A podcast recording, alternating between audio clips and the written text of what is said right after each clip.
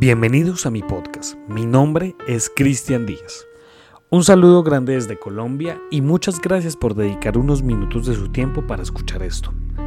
El día de hoy finalizamos con nuestro especial de asesinos en serie y finalizamos con la persona que más víctimas tiene confirmadas. Quiero que ustedes se, se hagan cuenta o se pongan a analizar la cantidad y la magnitud de personas que puede matar una sola persona. Claro que obviamente comparado con otros genocidas eh, de pronto en masa han sido muy pocos, ¿no? Porque claro, algunas personas que dirán, no, Hitler seguramente mató más. O, no sé, de pronto acá en Colombia eh, las guerrillas asesinaron más personas. Claro, obviamente. Pero ¿qué es lo que pasa? Que aquí y en, estos, en este top que hicimos, contamos con que una sola persona mató a toda esa cantidad de personas. El día de hoy les traigo la historia de El Doctor Muerte. Eh, así quedó catalogado después de toda esta de toda esta vida criminal y todas estas víctimas que cayeron a manos de, de este señor y estamos hablando del señor del señor perdón Harold Shipman una persona que asesinó y que tiene un número, escuchen bien esto, un número de 218 víctimas confirmadas. Y se dice que tiene un número de 250 víctimas no confirmadas, ¿no? Unas posibles víctimas. Entonces vuelvo a lo mismo. Pónganse a pensar la cantidad, ¿no? La cantidad de gente que mató solo este señor. Entonces, bueno, para no alargar más este podcast, ajustese los audífonos y sea bienvenido al caso de El Doctor Muerte. Harold Shipman, o mejor apodado como el Doctor Muerte, nació en el condado de Bestwood en Nottingham, Inglaterra. Era el segundo de cuatro hijos de Harold Frederick Shipman, un conductor de camiones, y de Vera Britton, sus padres, de clase obrera, eran metodistas devotos. Al crecer, Shipman demostró ser un excelente jugador de rugby en ligas juveniles. Se destacó como corredor y en su último año de escuela sirvió como vicecapitán del equipo de atletismo. Shipman estaba particularmente unido con su madre, que murió de cáncer de pulmón cuando tenía 16 años. De hecho, la muerte de su madre devino de una manera muy similar a lo que más tarde se convirtió en su propio modus operandi.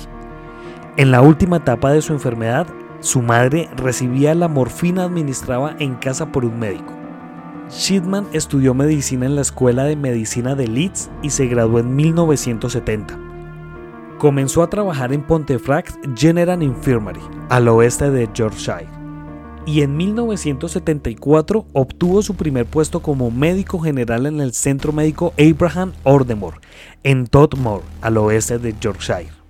En 1975 fue capturado falsificando prescripciones de peditina para su propio uso. Le multaron con 600 libras y fue obligado a asistir a una clínica de rehabilitación de drogas en York. Fue médico de cabecera en el Centro Médico Donnybrook, ubicado en Hyde, cerca de Manchester, en 1977.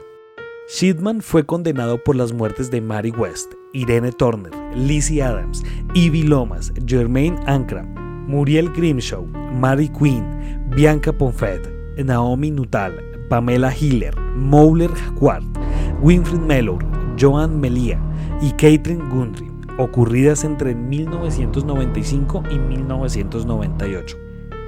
El jurado deliberó seis días y Shipman fue condenado el 31 de enero del 2000 por el asesinato de 15 de sus pacientes, a los que mató con inyecciones letales de morfina. El juez lo condenó a 15 cadenas perpetuas consecutivas y recomendó que nunca fuese liberado. Shipman negó insistentemente su culpabilidad y nunca hizo declaraciones sobre sus actos. Su defensa intentó, en vano, que no se le procesara por el asesinato de la señora Grundy, alegando que no había motivos suficientes para inculpar a Shipman. Su esposa, Primrose, mantuvo firmemente la inocencia de su esposo, incluso después de su condena. Shipman se ahorcó en su celda en la prisión de Wakefield a las 6 y 2 del 13 de enero del 2004, en vísperas de su cumpleaños número 57 y fue declarado muerto a las 8 y 10. Una declaración del servicio penitenciario indicaba que Shipman se había colgado de las barras de la ventana de su celda usando sábanas. Algunos tabloides británicos expresaron alegría por su suicidio y alentaron a otros asesinos en serie a seguir su ejemplo. The Sun fue criticado por publicar la noticia en su página principal en tono festivo. Se podía leer Shippy Shippy Hooray. Sin embargo, las familias de las víctimas expresaron su decepción, dado que con la muerte de Shipman nunca obtendrían la respuesta al porqué de los asesinatos de sus pacientes. El secretario del Interior, David Blunkett, señaló que la celebración era tentadora, diciendo, abro comillas, te despiertas y recibes una llamada diciéndote que Shipman se ha ahorcado y piensas, ¿es demasiado pronto para celebrar? Y entonces descubres que todo el mundo está muy molesto con él. Bien, creo que para cerrar el especial, muchas personas dirán, pero ¿por qué no tenemos detalles de las muertes o por qué no nos dicen más información acerca de este asesino? Sencillo, esto demuestra una vez eh, que realmente para uno asesinar o para que una persona sea un asesino en serie no tiene que tener los asesinatos más escabrosos y escalofriantes. Está demostrado acá por el señor Harold Shipman que asesinó a 218 personas. Claro, este señor era un doctor, ¿sí? Era un doctor cirujano y este señor lo que hacía era que embaucaba a las personas, en especial todas mujeres, y básicamente hacía que estas mujeres, entre comillas, firmaran eh, sus testamentos dejándole todo a este señor. Entonces, eh, lo que él hacía, lo hacía básicamente por dinero, ¿sí? Para poder sacar ese dinero, para que ese dinero llegara a su cuenta de ahorros, él poder quedar y amasar una fortuna inmensa. Y, em, y pues él cometía estos asesinatos y los hacía pasar por muertes naturales, por lo que él básicamente practicaba, o no sé si ustedes sepan o sepan cómo es eso, pero pues el doctor que está viendo a la persona en cuestión, pues tiene que decir de qué manera fue que murió esta persona. Entonces, seguramente lo que este señor decía era que esta persona había, había muerto de causas naturales. Entonces por eso pudo cometer tantos asesinatos y nunca nadie se dio cuenta, sino que ya pues bueno, al final se dieron cuenta que a este señor la, señora, la paciente, le iba a dejar toda su fortuna sin ninguna justificación, cuando la señora tenía una muy buena relación con sus familias y demás. Entonces, esto demuestra una vez más que la maldad en el mundo está impresa por todo lado. Por todo lado. Usted no tiene que ser una persona que haya sufrido abusos en su infancia, ni que haya tenido una infancia muy dura o haya sido de pronto desplazado por la violencia. ¿Sí? Usted necesariamente solo tiene que tener con ese chip. Yo, yo denomino y pienso que para estas personas solamente sucede lo que puede pasar de pronto en los tacos de la luz. De un momento a otro los tacos explotan o se saltan y ya. Y ahí se comete el cortocircuito. Es lo mismo que opino con estos casos. Acá yo creo que estas personas son personas, entre comillas, bien y demás, pero de un momento a otro algo pasa, los tacos se saltan y cometen estas atrocidades como lo hizo este señor que está en el en lo más alto del podio porque pues cometió 218 asesinatos. No es una cifra que ninguna persona puede superar fácilmente y pues que esperemos que esto nunca más ocurra. Bien amigos, muchas gracias por haber estado en este especial de asesinos en serie.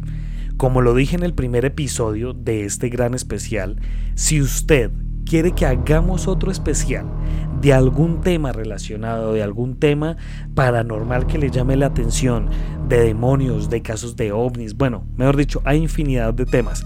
Si usted quiere eh, dejarnos algún comentario, vaya a nuestro Instagram y mándenos un mensaje directo o comenten las publicaciones de todo este especial para nosotros tener en cuenta y empezar a trabajar en el nuevo especial que seguramente en unos meses vamos a sacar. Sin embargo, quiero darle a usted las gracias por de pronto escuchar todo este especial y todos estos capítulos de toda esta gente macabra. y que lo más importante espero les haya gustado y pues bueno, me ayuden compartiendo todo este contenido de este especial que lo trabajamos muy a gusto realmente. Muy, muy, muy a gusto.